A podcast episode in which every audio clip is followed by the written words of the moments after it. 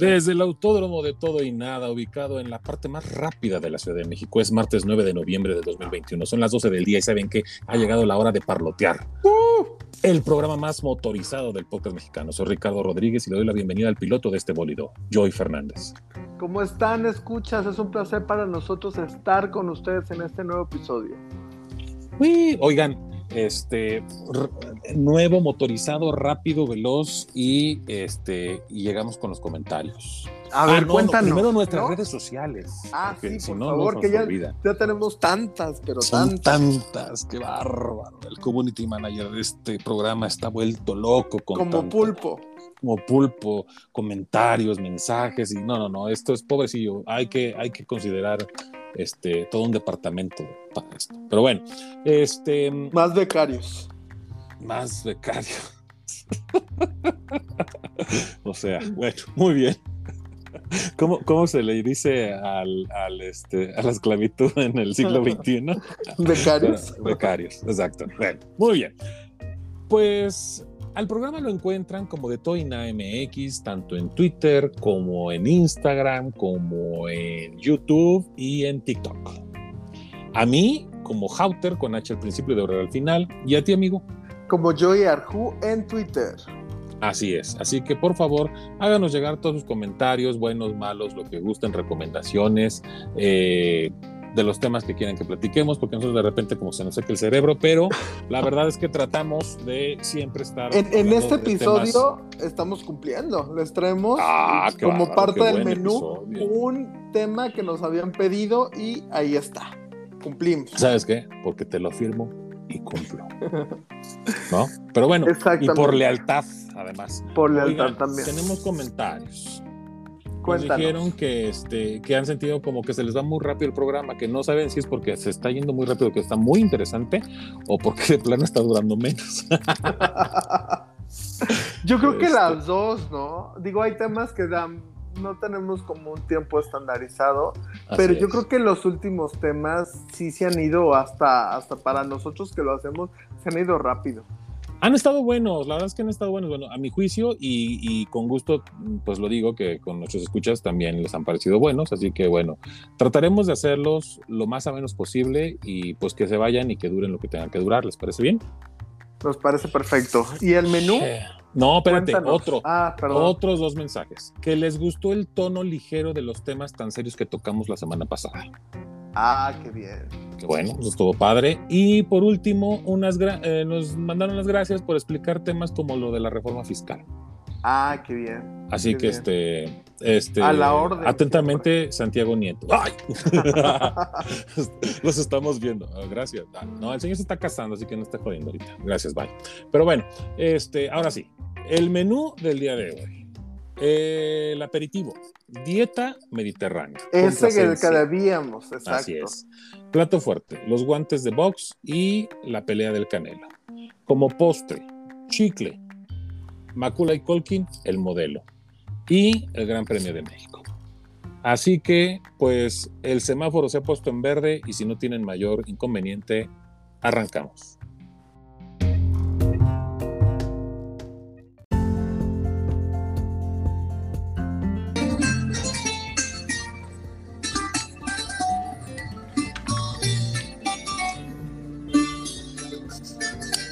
Ay, me siento como sorba. Fíjate que para ese tema y para que la gente vea que sí cumplimos, a lo mejor un poquito, más tarde de lo que quisieran o esperaran, pero cumplimos. Les habíamos prometido desde la vez pasada con el tema de, la vejez como una enfermedad que eh, nos pidieron la dieta mediterránea, porque es una dieta que se ha recomendado, pues yo creo que toda la vida, desde que yo tengo uso de razón, siempre dicen, no, que la dieta mediterránea, bla, bla, bla. Entonces, los escuchas nos dijeron, oye, pues ya que nos trajiste el tema de la vejez como una enfermedad, pues ¿por qué no nos cuentas de la dieta mediterránea? Y bueno, la dieta mediterránea muy simpática. ¿Tú, tú sigues una dieta mediterránea? Este, a ver, expliquemos. Este, Carl Jr. pertenece a la dieta mediterránea. Fíjate que no, no creo, eh. Los, los cortes este, de carne creo que tampoco, ¿verdad? No. No, entonces la verdad es que no. Fíjate que la dieta mediterránea, eh, que es muy famosa, que todo el mundo la quiere seguir.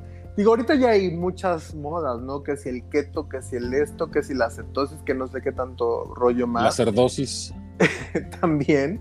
Y bueno, todo el mundo eh, quiere el elixir mágico de comer y bajar de peso rápido y la verdad es que no existe.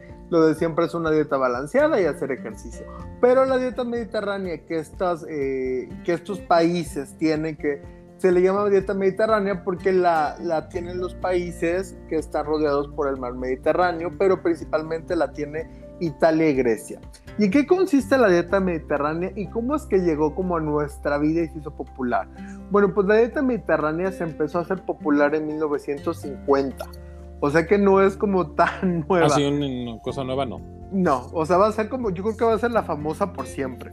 Y empezó a tener ese interés en la dieta porque en Estados Unidos se hizo un estudio ahí pues ya ves que Estados Unidos siempre como de chismoso obteniendo información y se dio cuenta que en esos países las enfermedades eran muy poco comunes y obviamente ellos tienen pues eh, híjole sobrepeso así como México entonces tienen así entonces estaban buscando a ver qué podían hacer y dieron con la dieta mediterránea. Es la forma de alimentación de la cocina tradicional griega, italiana y cualquier otro país que rodee más o menos el Mediterráneo. ¿Por qué? Porque comparten como ciertos eh, elementos de la cocina, si bien la comida griega y la comida italiana no son iguales, lo que tienen sí la, dieta es que tiene una base A mí me gustan los giros. Ah. Los giros griegos. No creo que sean de la dieta mediterránea. Pues un poco sí, pero sí son integrales. Acuérdate que ellos hacen como ah. que todo un poquito menos refinado y hacen todo un poquito más fresco. No les vamos a dar una dieta así tal cual, a ver, comida, desayuno, cena, no. Pero les vamos a explicar un poco qué es la dieta mediterránea y ustedes nos nos, nos, pueden contar después. La estás haciendo mucho de emoción, amigo. Si la están, si la, la gente ya está al filo de su butaca, la gente ya está y con la hoja. con la hoja y tú sigues diciendo que no, que, pero es que miren, que ya, suéltala. Y fíjate que les voy a contar, no es cierto. Son alimentos de origen vegetal, básicamente, cereales integrales, verduras, legumbres, frutas, frutos secos, semillas, hierbas y especias, ¿ok? Y el aceite de oliva lo usan como su principal fuente de grasa agregada. Obviamente no usan mantequilla ni ningún otro aceite.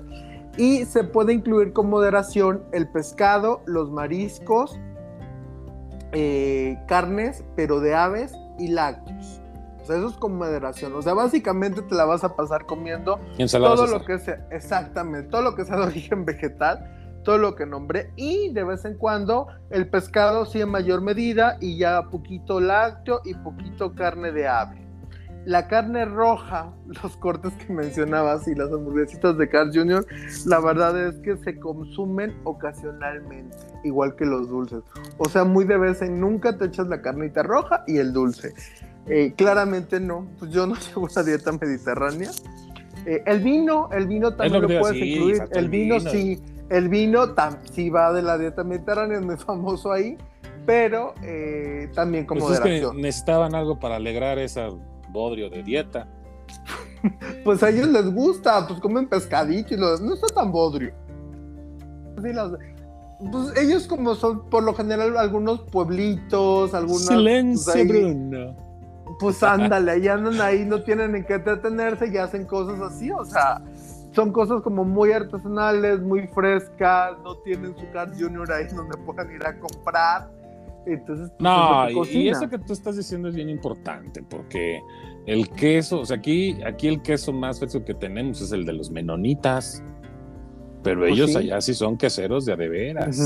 Y la leche sí es de de veras. Y, bueno, aquí también tenemos un quesito fresco. Bueno, no en la Ciudad de México, pero en, en provincia hay muy buen queso. Es muy bueno. En Veracruz me gusta mucho su queso. Oaxaca, este, claramente. Sí, el queso Oaxaca, que les encanta a los oaxaqueños que les digamos así, por cierto. si usted es un oaxaqueño, invítele una quesadilla de queso Oaxaca. Le va a encantar. le va a encantar la idea. Allá, allá, le dicen quesillo, pero bueno, para que todo el mundo entienda el queso Oaxaca o quesillo en Oaxaca, porque en Oaxaca claramente no le dicen queso Oaxaca. Ustedes díganle así, que se dejen de payasadas. el queso de Tabasco también tiene queso muy rico. Me, gusta más el veracruzano que el de Tabasco. Sí, también los dos compartimos, comparten. Sí, son muy parecidos. Sí, sí, sí. Eh, Pero también en, Jalisco hay mucho queso. Pues sí, puede ser. Eh, a mi juicio no es tan bueno, pero es, es bueno, es bastante pasable. El mejor es el Chihuahua. digo, en Chihuahua. Pero bueno, perdón, ya nos estamos desviando. Pero bueno, sí, ¿qué consejos les podamos dar? Ya nos contaste la dieta, a ver, ¿qué puedo hacer? Bueno, prepara tus comidas eh, tomando como base los vegetales, frijoles y cereales integrales. Sí, ya sé que no suena nada divertido, pero bueno. Come pescado al menos dos veces por semana. Usa aceite de oliva y la fruta como postre. Híjole, la verdad es que eso a mí sí me parece hasta una falta de respeto. O sea, que te den fruta como postre. Sí, no. No, la fruta no es postre, la fruta es fruta. Bueno, solamente que sean, pues así ya viéndonos muy pobrecitos, pues plátanos. Duranos en almíbar. Duranos en almíbar, ¿no? Pero sí se pues antoja más como que el pastelito, como que el flancillo. Pero pues bueno, por ah. eso es que, por eso es que por eso es que en México estamos como estamos, igual de gordos. A ver, señores, si, no van a hacer la dieta, no, no la anden preguntando porque la neta se van a llevar una, una terrible decepción. Sí, pero bueno, eh, es algo que a lo mejor podríamos hacer después de diciembre, con mucho gusto. Ahorita la verdad es que ya no estamos para dieta, pero no suena mal.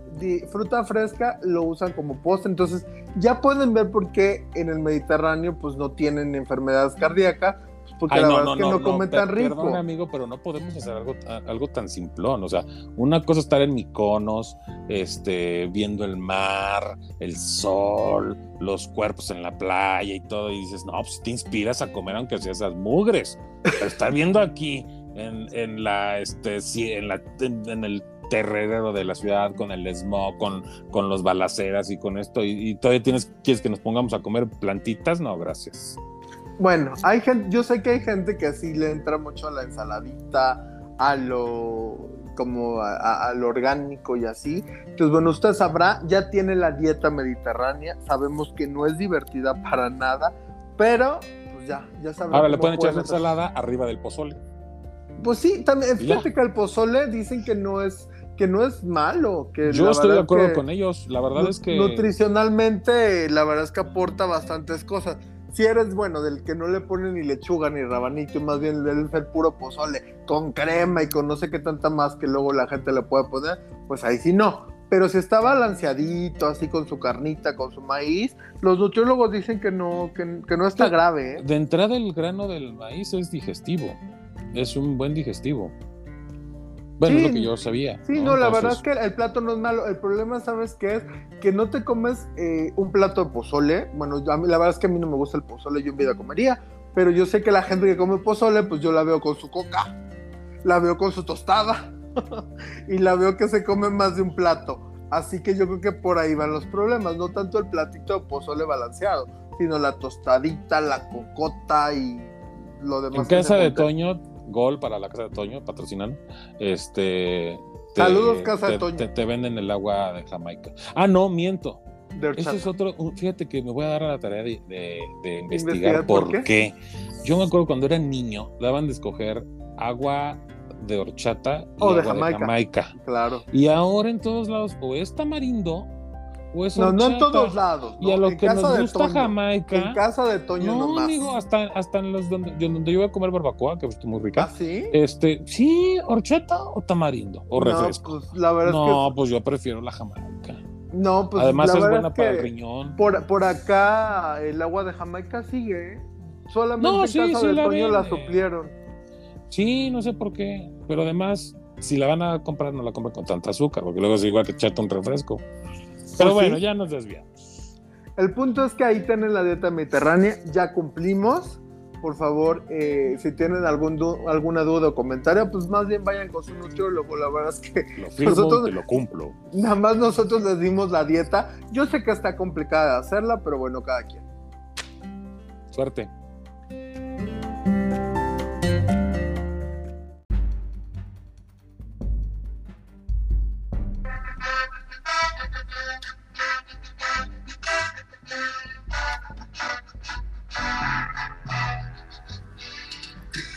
Y suena la campana. Y suena la campana en el ring del boxeo. E-, esa canción de Rocky no te inspira a ti como eh, levantarte, a lo mejor no a las 5 o 6, pero a lo mejor como a las 7 de la mañana y salir a correr. No, a mí me inspira hasta subirme la pinche pirámide del sol. Qué buena rola, qué buena rola. La verdad es que sí es una rola que a mi gusto sí inspira, ¿eh? La verdad es que nunca he usado para correr, pero como que sí te dan ganas de correr. Igual te dura cinco minutos las ganas, ¿no? Pero te dan ganas. Pues a mí, punto que me duren hasta menos las rodillas, pero las ganas ahí siguen. Eso sí.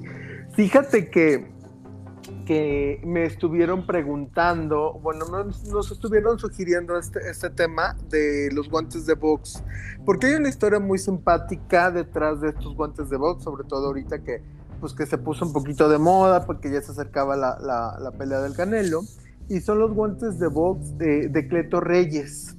Hace bastante me contaron esta historia, una chica con la que viajé eh, a América y pues era una desconocida que me empezó a hablar de los guantes de Cleto Reyes porque a ella le gustaba el box. Y, los, eh, los Sayers, ¿no? ¿Los qué? Los guantes Sayer. No, Reyes. Reyes, por eso es que Reyes al revés, Seyer. Ah, claro. sí. Entonces, das de cuenta que me decía que, eran mexicanos, que los había usado, que si Rocky, que si Medio Mundo y que eran unas cosas muy famosas. La verdad es que pensé que me estaba choreando. Después yo leí la, historia y la verdad es que es una, una historia muy interesante.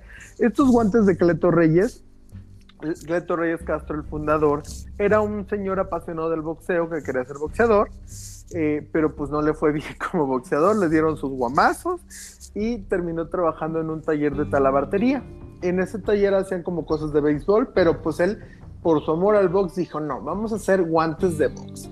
Entonces en un taller muy pequeñito, con su maquinita de coser, empezó a, confeccionar guantes de box, que era pues parte de, de su pasión los empezó a hacer tan tan bien que fueron usados eh, pues, por Sylvester Stallone en la película Rocky y el mayor logro o el mayor orgullo que tiene hasta ahora esta pues, casa marca. esta marca, eh, es que los usó Mohamed Ali. ¿okay? Entonces sí es una marca mexicana súper artesanal. O sea, ¿por qué, ¿por qué la gente le gustan estos? Bueno, estos guantes lo que tienen es que están hechos por artesanos en la talabartería que los trabajan a mano y con materiales y moldes, así materiales de primera y los moldes hechos a la medida que supuestamente te los tomaba hasta el dueño de la empresa, que el señor Cleto Reyes falleció y ya después su hijo que también ya falleció fue el que se quedó en algún momento en la empresa. Alberto Reyes Pérez sí falleció. No me digas eso. El 2019 más o menos, creo. Pues déjame contarte algo que nunca te he contado a ti y que es primicia para ti, para los escuchas. Ese señor Alberto Reyes era papá de uno de mis compañeros de primaria, Alberto Reyes. Yo estudié con el nieto de Cleto en la primaria. Este, no éramos super brothers, pero sí nos llevábamos bien. Y en una reunión de, ya sabes, de las que hacen de la escuela, resultó que mi papá también conocía a Alberto Reyes. O sea, por, por cuestiones de la vida coincidimos. Y la planta de Seyer está sobre Calzada de Guadalupe. Para la gente que no se escucha, que no conoce la Ciudad de México. Ah, exacto. La comercializadora creo que es la que está sobre Calzada de Guadalupe. Y ustedes, eh, para que se ubiquen, la Calzada de Guadalupe es la, la avenida que atraviesa, mm, que se conecta con Reforma pero que termina en lo que es la Basílica de Guadalupe. Entonces, este, ahí está su comercializadora, efectivamente, y tienes razón, la fábrica en Vallejo, así es. Sí, bueno, obviamente este señor, Alberto Reyes, fue el que llevó como la marca un poco más internacional, ¿no? El papá sí tenía la idea de hacer los mejores guantes y pues hasta ahorita se supone que sí son los mejores guantes. Te digo que como están hechos a mano, el cuero se trabaja de una forma que, ¿cómo se llama? Que resiste los golpes, que te eh, que, hace, te sirve como si fuera casi un escudo, ¿no? realmente él, ha rechazado varias ofertas de empresas asiáticas que ya sabes que ellos son muy buenos para el negocio, igual no tan buenos para la calidad que para la copia. Exactamente, quieren empezar a hacerlos eh, en masa porque son artesanales totalmente, ¿no? Alberto Reyes te digo que iba y te tomaba según el molde, los hacía con el super cuero que tienen, que hicieron mil y un pruebas, a prueba de humedad, de estiramiento, de fricciones y aparte de todo esto, tiene un relleno de un, eh, de un poliuretano que le llaman cerda, que lo que hace es que hay efectividad en el golpe y amortigua el daño. O sea que te ayuda a dar como mejor el guamazo y cuando te quieran atacar a ti, pues te puedes defender mejor. Eso es como la chulada que pueden tener estos guantes y por lo que todo el mundo los quiere. Pero fíjate nada más, los guantes eh, se supone que todos sus guantes son para que duren un par de años. Pero los guantes profesionales, o sea, donde ya te vas a echar tú ahí el, la pelea con alguien más, eh, solamente los puedes usar 30 rounds. Así es. Porque eh, la cerda se empieza a endurecer por el agua y por el sudor, entonces ya no, no son tan buenos para pegar y tampoco te defienden tan bien como deberían. Los puedes seguir usando para entrenar, pero pues ya no para, para agarrarte en una pelea con alguien, ¿no? Obviamente, pues por lo que cobran esos señores, pues, o sea, los ah, claro que les alcanza. Sí, o sea, se, pueden comprar, yo creo que hasta cada round se pueden ir cambiando un par de guantes, ¿no? Bueno, por el dinero sí, por, el tiempo no, porque es todo un embrollo cambiarte de guantes. Claro, pero digo, por el dinero, pues sí, claramente, pero eh, si duran 30 rounds, pues claramente el Canelo no repite guantes de pelea en pelea, ¿no? Creo que los ha de guardar, los ha de colgar en una vitrina.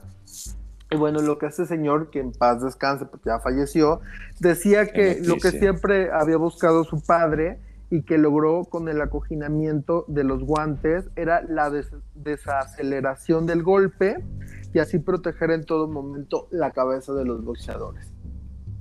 De Cleto Reyes, la pasión del box, pues sí lo mantuvo en el campo, no peleando como le hubiera gustado, no como boxeador, pero pues sí como el mejor proveedor de guantes. ¿Tú sigues el box, amigo? La verdad es que no tanto, lo veo porque de repente eh, coincide alguna pelea importante y viene a mi papá que es muy aficionado y mi mamá que también le gusta y lo veo con ellos. Pero me entero y veo ciertos resúmenes, ciertas cositas. La verdad es que no me disgusta, pero no soy súper fan como para verlo yo solo. ¿Viste, ¿Viste la película de, la película? La pelea de la pelea de, del sábado de Canelo, de, Cale Plant eh, no, solamente vi como ya los últimos momentos. O sea, la pelea entera no, pero sí me enteré de la pelea y sí vi todo lo demás. ¿A ti te gustó? ¿Sí lo viste? Fíjate que me avisaron, este, vi el final. Yo me, me reconozco que me gusta el box, sin embargo, soy un ignorante. Ahora, como ignorante, creo que sí tengo como que ese recuerdo de un box más espectacular de un box, mm, ¿cómo decirlo? Eh, híjole. Bueno, a lo que quiero llegar es que yo no estoy no te gustó con el la box actual. Sí, no, siento la verdad que cuando llega un boxeador como Canelo a una pelea donde es tan favorito, no le encuentro la emoción. O sea, ¿a qué es a lo que voy? Yo no estoy diciendo que les pongan costal de papas, ¿sí me explico? Pero sí siento que ha bajado mucho el nivel o a lo mejor la gente que sí sabe de box dice, no, pues es que no hay buenos peleadores o no han traído los buenos peleadores. O sea, a mí me queda muy claro que Canelo es un super negociazo. ¿Y cuál es el super negociazo? Pues que siempre va a pelear a Las Vegas y todos sabemos que, aunque seamos maletas en el soccer, los paisanos que andan allá en Estados Unidos, pues les encanta ir a ver a la selección, ver ganar o perder o hacer el ridículo. Y, y genera mucha lana. Canelo, pues no le va mal porque siempre tiene, pues sí, sí ha mantenido un récord ganador. Sin embargo, a mí, aunque ganó en el, eh, bueno, de una vez les comento que ganó en el onceavo round y por nocaut. Por nocaut, contra este, Caleb Plant. Contra Caleb Plant y, este, y es un luchador este, gringo. Eh, pues la verdad, no sé, como que siempre me quedaba de ver. Es decir, recuerdo, por ejemplo, las peleas del Macho Camacho con este eh, Julio César.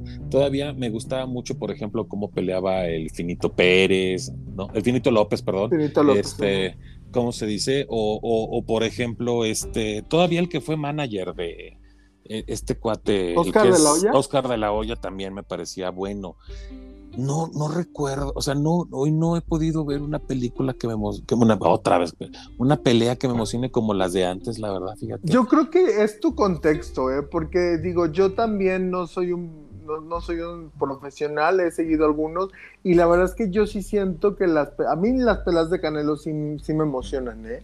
La verdad es que no es mal boxeador para nada. Si es un negocio, si es un El tipo pega muy duro. es una marca, claro, y aparte es muy ágil. Es bastante ágil, es rápido. Eh, pues te digo algo, yo siento que eso le faltó con Money Mayweather. Ahí el pues ágil era Money. Pues podría ser, pero de que el tipo es ágil, es bastante ágil y yo creo que sí conecta. O sea, yo vi el que le conectó para, previo al knockout y sí, no, le fue muy buen golpe. Sí, sí, sí. Fue muy buen golpe, la verdad.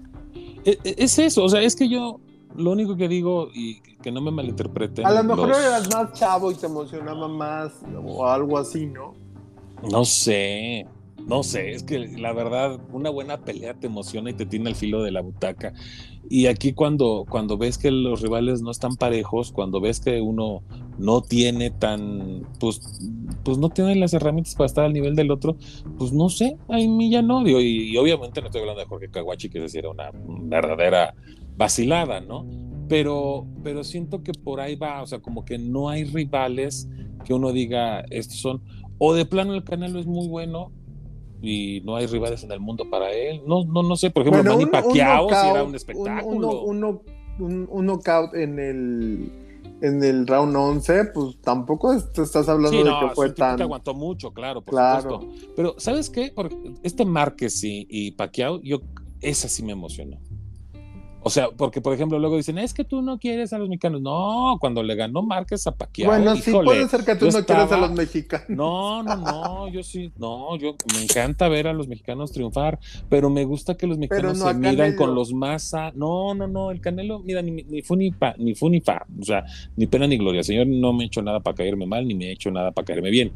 O sea, yo estoy hablando de que como compatriota, claro que le deseo que gane, me da gusto. Bueno, no sé, como que no siento que lo apoyes tanto, ¿eh? Yo sí lo apoyo. Porque no me ha convencido, es que no me ha convencido. O sea, yo nunca he visto como que un rival. Canelo, si nos estás escuchando, yo sí te apoyo totalmente. ¿eh? Ya habíamos quedado en un patrocinio o algo así de, un, de gasolineras, no me acuerdo qué iba a poner. Ah, sí, yo sí te apoyo, Canelo. No, ¿eh? yo también lo apoyo. Y si, va a ser de buena calidad la gasolina, hasta voy a comprarle. No, no, no. Y tampoco estoy diciendo, ay, ese cuate yo le gano. No, no, no, no. A ver, no. Sí soy Villamelón, pero no tanto. O sea, a ver, aquí el tema es me encanta ver a la gente mexicana en cualquier disciplina ganar cuando los rivales son a veces hasta más complicados que ellos mismos. Repito, cuando, las dos peleas que tuvo Pacquiao con Márquez, porque ya ves que una la ganó Márquez y la otra la ganó Pacquiao, ¿no? Cuando Márquez le tira el fregadazo y, lo manda al piso a, a Pacquiao, la verdad es que, o sea, por supuesto que yo estaba del lado de Márquez y por supuesto que celebré ese triunfo, porque yo sí veía a Pacquiao mejor peleador que Márquez, ¿sí me explicó? Y, y, y, vamos, eso yo, eso yo sí lo disfruto, yo sí lo aplaudo. Cuando veo que pues el mexicano o el gringo o el chino, el que sea, tiene tanta es que estaban, creo que, no sé, 10 a 1 los momios, las, apuestas a favor de Canelo. O sea, sí era como que muy marcado el que, pues, Canelo era mucho más pieza que el otro. ¿Sí me explico? Eso es lo único que digo. Y, digo, si no hay con quién más medirse, bueno, pues qué bueno por este cuate, ¿no? Le tocó una etapa en la que pues el boxeo internacional pues le ha sido muy favorable y ha sido un verdadero este hitazo. Yo creo que puede ser eso, pero también es un buen peleador. Y, e, eso no le quita que sea un buen peleador, pero a mí me gustaría verlo nada más con, con rivales que, que, que, pues que yo viera un poco más. Ahora, por ejemplo, yo respeto mucho a este cuate Mayweather, me cae horrible, ese sí me cae horrible, por, por egocéntrico, por ególatra, por presumido. A mí se me hace mal peleador. Pues fíjate que a mí no, a mí se me hace un peleador muy inteligente que, ¿sabes qué? Él no, a mí me parece de los como juega que, se las que se los pasan se la pasa abrazando. Se la pasa defendiendo. la verdad, ver sus peleas, esas peleas, me dan flojera. A ver, estoy de acuerdo contigo, sin embargo, no quito el, dedo en el renglón de que es muy difícil manejar una pelea así. Se requiere de mucha paciencia, de mucho entrenamiento y de mucha inteligencia. ¿Qué sucede con el soccer Italia? Lo mismo, Italia siempre defiende, cansa al rival y cuando el rival se distrae, ¡pum! va y mete gol. Lo mismo es el mismo estilo de Money Mayweather. Cansaba al rival, lo desesperaba y ya cuando el rival empezaba a soltar golpes, se les ponía una maraquiza. Entonces, pero entiende su estilo, entiende su forma de pelear y dices, wow, o sea, pues no me puede gustar, pero sí le reconozco que lo sabe hacer y lo sabe hacer muy bien. En el caso de acá, sí veo que el Canelo pega fuertísimo, o sea, sí es muy fuerte el muchacho, pero este, bueno, pues como, como, sea y, como haya sido como haya sido, pues muchas pues gracias Canelo porque en algún momento, claro, en algún momento que vamos nosotros a hacer gestión, vamos a contactar a los managers para eh, planear una pelea donde tenga un rival y para ver si podemos quedar satisfechos con Bueno, ya está Anthony Dirrell y, y este y Hernán Carlo están apuntados. No, pero una para el Canelo. Por eso, están apuntados para pelear con Canelo el ah, próximo año. Ah, para el próximo año. O sea, ya este año ya se cerró. Sí o no? no, no sé, los voy a investigar. los voy a investigar, no, no, no los conozco. Ok. Pero este, los voy a investigar. Pero este, pues muchas felicidades a Canelo y a todos sus seguidores. Y por favor, si alguien tiene conocimientos de box, no como los míos, que sí sepa y que me pueda ilustrar un poco, le agradeceré mucho este, que, pues, me comparta y que nos diga sus comentarios, exacto, ¿no? A lo mejor yo estoy muy perdido, pero bueno, esa es mi humilde opinión. Y felicidades.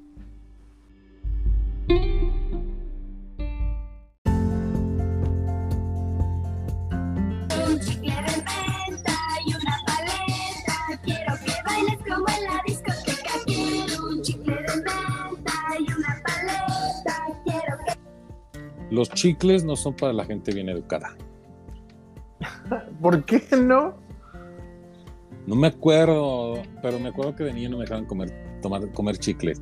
Pero masticar chicle, porque de hecho no bueno, a se come, se mastica. A lo mejor masticaba chicle como tortillera o algo así. No, hombre, claro que no. yo siempre, yo siempre, yo siempre he masticado con la boca cerrada. Pero, ¿sabes qué? Sí, es que era para que no te destapara las muelas, ya me acordé. Ah, pero de niño ya tenías las muelas con mm, amalgama no, o así, no, o bueno, no para que se te destaparan, sino para que no te... Ay, pues el chiste es que no nos dejaban comer tanto dulce, pues, ese es el punto. Bueno, pero el chicle no El azúcar es mala para los... El azúcar es mala para los dientes. Y los chicles de ahora, de que, que tienen aspartame y que no tienen azúcar, no existían cuando yo era niño. Bueno, pero los chicles siempre han sido buenos porque producen salivación y, y hace que no tengas tanta bacteria. Cuando eran niños lo agarrábamos directamente del árbol y lo masticábamos. pues ahí se está mejor porque no tiene azúcar. Ya sé, pero no, es broma. Sí ya había chiclets. Y, y bubblegum y no sé qué tantas. Y chicle motita y todo eso. Sí, sí. Tú sí eres chiclero. La verdad es que no tanto, pero en algún momento que estuve en alguna dieta, no la mediterránea, otra. Obviamente. eh, sí llegué, fíjate que el chicle hace que las ansias. También hay gente que deja de fumar con chicle. Era, yo nunca he sido un gran fumador, afortunadamente, la verdad es que nunca he fumado tanto en mi vida, tú lo sabes, pero cuando se me empezó a subir como que mucho el cigarrillo de que fumaba más, lo cambié por chicle. Sí, el chicle te calma la, la ansia. O sea, para fumar o por el, que esta dieta también eh, te lo recomiendan porque también te quita un poquito como el hambre. Yo sí llegué a usarlo, pero para no tener las ganas de comerme unas galletitas, me, mm. me, comí un chicle y tomaba agua y la verdad es que sí me ayudaba. ¿eh? Y luego te lo tragabas, se te pegaba y te salió una No, la verdad es que no, no, no, no. No, agarraba una servilletita y lo, lo botaba. Así que bueno, es un consejo también para los que quieran así. Puedes si tienes ansia de comerte la galletita, la papita, lo que sea, pues un chiclecito y, con agua, ¿eh? La verdad es que a mí sí me servía. Digo, cada quien, cada cabeza es su mundo, pero la verdad es que sí sirve y, pues puede ser divertido. Yo nunca aprendí a hacer bombas con chicle. Hay gente que le salen espectacular y a mí la verdad es que me gustaba mucho verlos. Pero yo digo que no cualquiera, ¿no? No cualquier chicle. Pues para hacer bombas, fíjate que en algún momento de la vida me quisieron enseñar. Mi, hermana es una maestra para hacer bombas con chicle. No, nunca pude aprenderle. Y, ella me demostró que con cualquiera se puede, ¿eh? No. Ah, ya con hay ciertos chicles que ella decía que hacía, o sea, ella puede hacer una bomba pero espectaculares, de esas que tienes que agarrar con dos manos y todo eso. Y una bomba simple dice que con cualquier chicle, ¿eh? para ella era muy fácil. Yo nunca he podido hacer una. Yo, o sea, yo coincido con ella y la verdad es que si que nadie me enseñara como el burro que tocó la flauta, yo aprendí. Pero este, yo sí digo que hay, o sea, dependiendo del tipo de chicle, hay unos que se puede hacer más grande que otras de una manera más fácil. Eso es lo que yo pienso. Claro. Oye, pero está padre esa, esa este, virtud, ¿no? Así como que vas a pedir trabajo o algo oiga, dígame de sus, de sus, este, de sus cosas buenas. No, pues yo unas bombas de chicle fenomenales. Fenomenal. La verdad es que yo quise aprender, pues me daba mucha curiosidad y ella era una maestra en hacer las bombas. Nomás lo escupías. Sí, no, pues nunca pude. La verdad es que nunca pude. Fue mi decepción y ni modo, voy a morir sin poder hacer una bomba de chile, ni modo. Ya lo acepté. tu lápida dirá el hombre que nunca lo El hombre que nunca. Sí, pero la verdad, bueno, eh, ya lo superé. Ya es un caso cerrado, un capítulo cerrado en mi vida y no pasa nada, ¿eh? Estoy muy a gusto con eso. Oye, pues pero qué gusto me da que el podcast nos sirva como para sacar nuestros tramas, nuestras... También, o sea, como terapia. Es como, terapia, ¿verdad? Qué claro. qué bonito. Bueno, de todos modos, el chicle, para los que no sepan, eh, es una golosina de México para el mundo. La verdad es que el chicle sí es originario de México. Eh, por así decirlo, así como que se inventó en México, pues sí. Si, le quieren llamar se inventó, sí. Eh, realmente ya se consumía el chicle, como decías, directo del, árbol. No es que vayas de des la mordida al árbol del chico zapote, que es de donde se extrae, y ya lo estés mascando. No. O sea, si hay un proceso, no tan industrializado, no tan complejo, pero lo hay, que este, este chicle se, se, obtiene de la savia de ese árbol, ¿no? Como lo que le llaman en, algún momento el liquidito, la sangre o lo que le quieran llamar del árbol, se extrae de esta savia, se deja reposar, se tiene que hervir y se saca esta, pues, este tipo como polímero gomoso natural.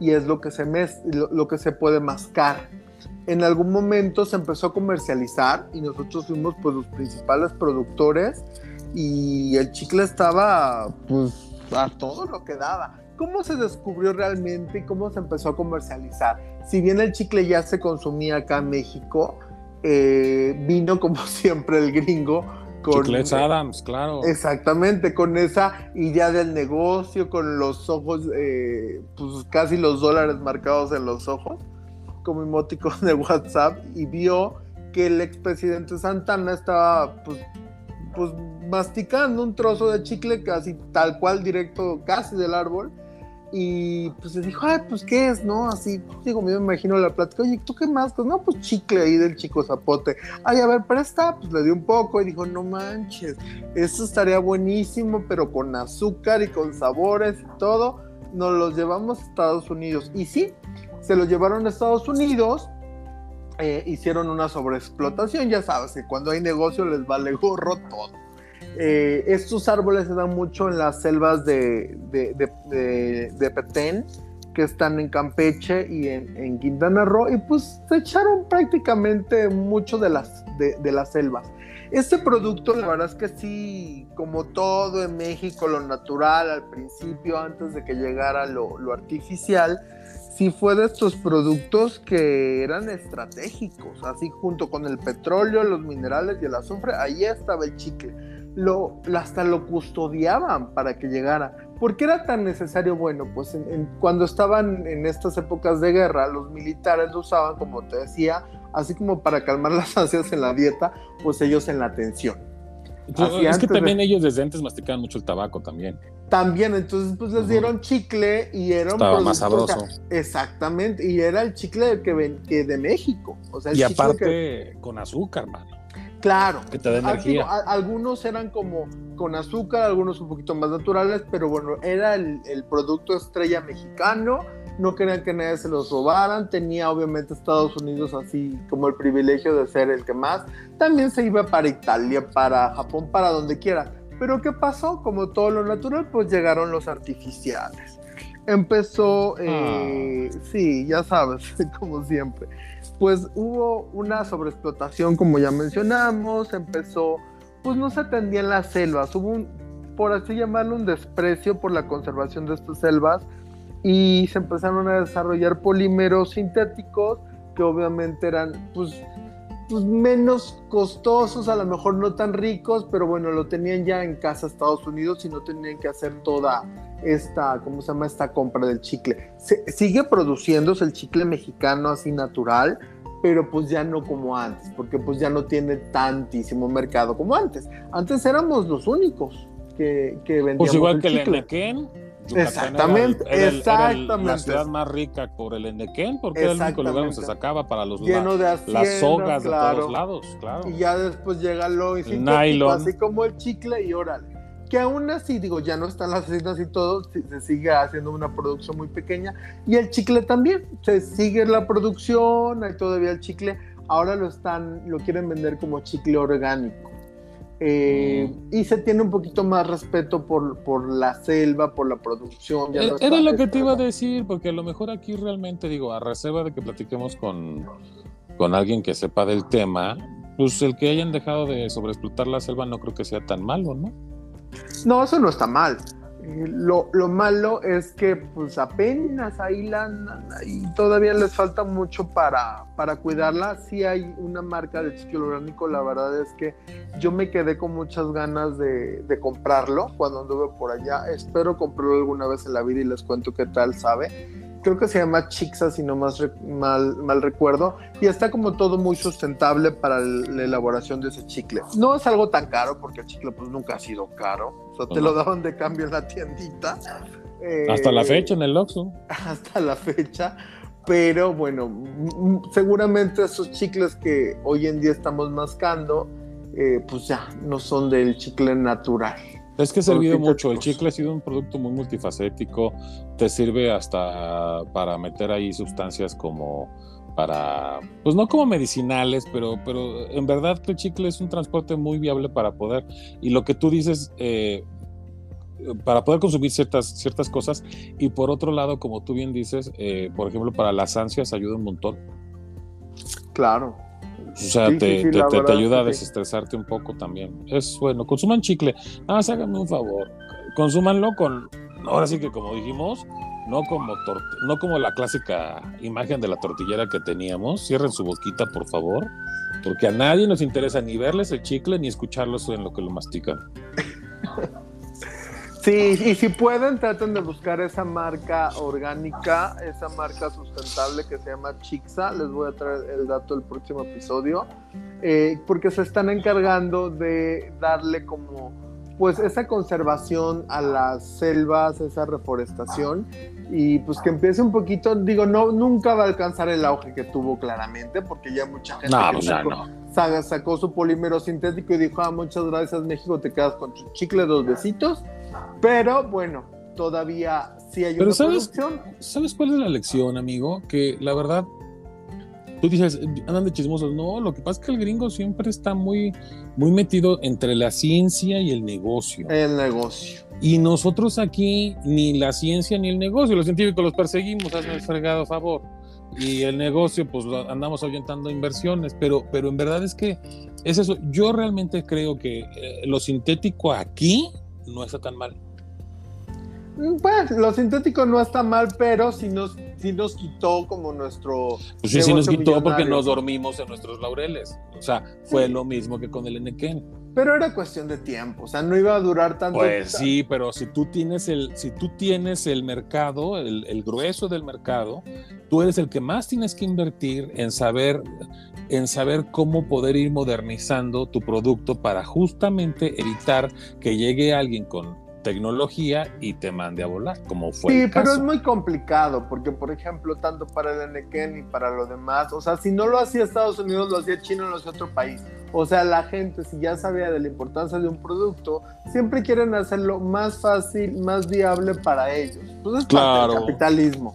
Y siempre va a existir. O sea, hay que agradecer por el tiempo, eh, pues la ganancia que hubo, la popularidad, que sí es tal cual un producto desde civilizaciones eh, mesoamericanas. O sea, es un producto ancestral y pues que es orgullosamente mexicano, ¿no? El chiclete.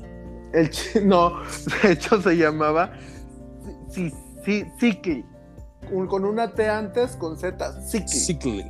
Chicle. Exacto. Exacto. Sí, así Me que pues, más chiclete. bueno, luego les mandamos un recadito. Pero bueno, si tienen oportunidad, pues consuman el chicle que les guste, les va a servir para eh, quitarse el estrés, para las ansias y si pueden consumir el chicle que se sigue produciendo aquí en México, pues y, lo encuentren, pues qué mejor. Chiclets toda la vida se ha producido aquí en México, te lo digo de buena fuente. Sí, bueno, a ver, el chicle sí, pero a lo mejor no traen ahí tal cual la materia prima de México, si ya es el polímero sintético. Ah, que no, pero de todas maneras le dan de trabajo a mucha gente aquí en México. Sí, no, yo, no digo que no, me refiero a que coman tal cual, o sea, la savia que sale del árbol del chico zapote. Chiclet seguramente. Ahorita los escuchas lamiendo el árbol. el chiclet seguramente. Ah, una hormiga. Es una, empresa mexicana, pero seguro ya usa polímero sintético. Lo más seguro. Pero bueno, qué bueno. Consuman lo que se les dé su gana y ya. Bueno, pero si quieren probar el chicle ancestral, ándale, vayan y, y macheten un, un, árbol de chico zapote. Ay, cuando se rompan una abuela me avisa. Oye, ¿y el este y la, y la pasarela? La pasarela. ¿Se, no, bien un modelo masticando chicle? Yo creo que sí, ¿no? Pues fíjate que no, no creo que esté mal, depende de, de, de, de qué sea, de qué trate la pasarela. Eh, pero yo creo que hasta haciendo una bomba se vería bien. ¿eh? Hay un video de Beyoncé que fue algo que dije, ay, qué padre, donde truena una bomba muy bonito. Digo, es Beyoncé. Eh, pero ya hablando de. También hay un video de Madonna aventando una granada. ¿O de qué estamos hablando? y fíjate que hablando de, pasarelas y todo, ¿quién no recuerda a Macaulay Culkin y mi pobre angelito? Eh, hace fíjate que sí. ¿Sí? No, no, me acuerdo ¿Sí creciste con él o no? Bueno, no con él, no, porque no vivíamos, él vivía en, otra colonia. Pero sí somos como contemporáneos, ¿no? ¿No te echabas sus películas en Navidad? Sí, como no, muy buenas. Oye, que acaba de morir el actor que le hacía del, del Bellboy, el malo, del Home Alone 2 o del Mi Pro Angelito 2. Acaba de morir el actor. Yo ni sabía.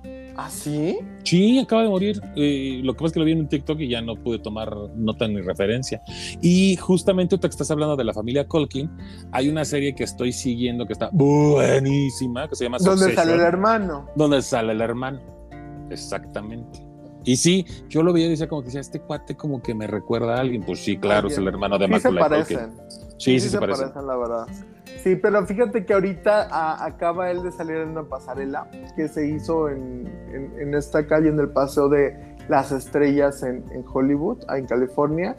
Y la verdad es que se ve muy bien. Eh, ¿Por qué sería noticia? Pues porque todo el mundo había dicho que, pues como había sido niño Hollywood, prodigio, ahorita ya estaba en las drogas, así, todo piedroso, cricoso, flaco, ya a punto de la muerte. Y no, la verdad es que no, no está así. Sorprendió a muchos, eh, pues de, positivamente al ver lo que se ve bien. Salió como modelo, lo contrató Gucci junto con Jared Leto para que caminara y la verdad es que se ve muy bien. Yo sí vi algunas fotos, yo creo que más bien fue una mala foto, no sé si fue editada, todo el mundo la vio. No se ve todo flaco y con una barba ahí de tres pelos y se ve lamentable. Medio cricoso. Medio cricoso, pero no, la verdad es que yo creo que fue una mala etapa de, no sé si, si lo agarraron con droga alguna vez, pero pues con eso ya agarró la mala fama, ya sabes que a ver, un perro. Es que fue un niño, fue un niño de, amigo de Michael Jackson, este, whatever it means, es decir, sea lo que sea que signifique, eso fue.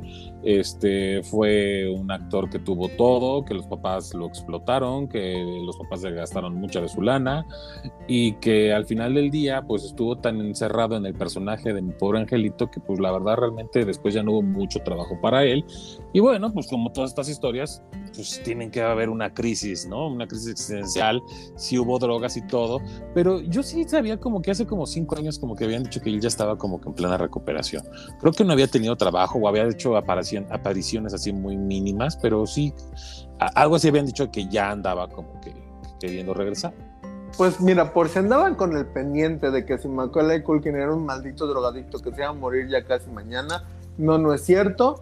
Se ve bien, lo acaban de contratar como modelo. Así que así lo presentaron. no preocúpese. Que pase el muerto. fue, la señora, fue la señora Laura y dijo, que pase el muerto. Y ya salió él. Así que bueno, pues o a lo mejor eran modelos para Halloween, amigo, no sé. No, yo vi esa pasarela. Ah, la verdad es que se ve bien, sí. Se ve pues, normal. Pues digo, porque Jared Leto tampoco es así como que un estereotipo de salud, ¿eh? Pero bueno. Bueno, a lo mejor en la película por la que por la cual se ganó el Oscar, que se estaba muy delgado, pero no, la verdad es que se ven bien, ¿eh? Se ven sanos. Digo, no, no, no tengo sus análisis aquí a la vista, pero se veían bien y se ven sanos. Ay, qué bueno, estábamos muy con el pendiente.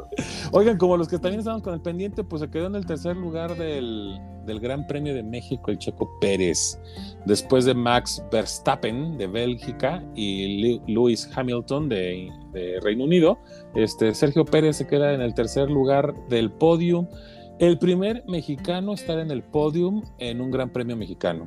Así que pues éxito para el Canelo y éxito para el Checo, ¿no? Sí, es un orgullo, ¿no? Digo, yo pues sé que a ti el Canelo como que no tanto, pero a mí sí me da orgullo. Mira, el Canelo. El día que el, Canelo me rompa el hocico va a ser por tu culpa, cabrón. Deja de estarme poniendo en contra. No, yo el Canelo digo que está bueno.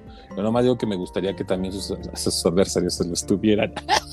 no, bueno, ya, mejor. Canelo, saludos. Y Checo, pues también felicidades. Qué bueno. Sí, Lástima que tu papá sea diputado y nomás está haciendo ridiculeces, pero qué bien por ti. Claro, felicidades a los dos. La verdad es que los. Muy, muy, un gran orgullo, la neta. La verdad es que lo están haciendo bien los dos. Hay que buscarle nada más un rival más digno al Canelo para que esté un poquito más contento. Porfa, sí, por favor, se los encargo.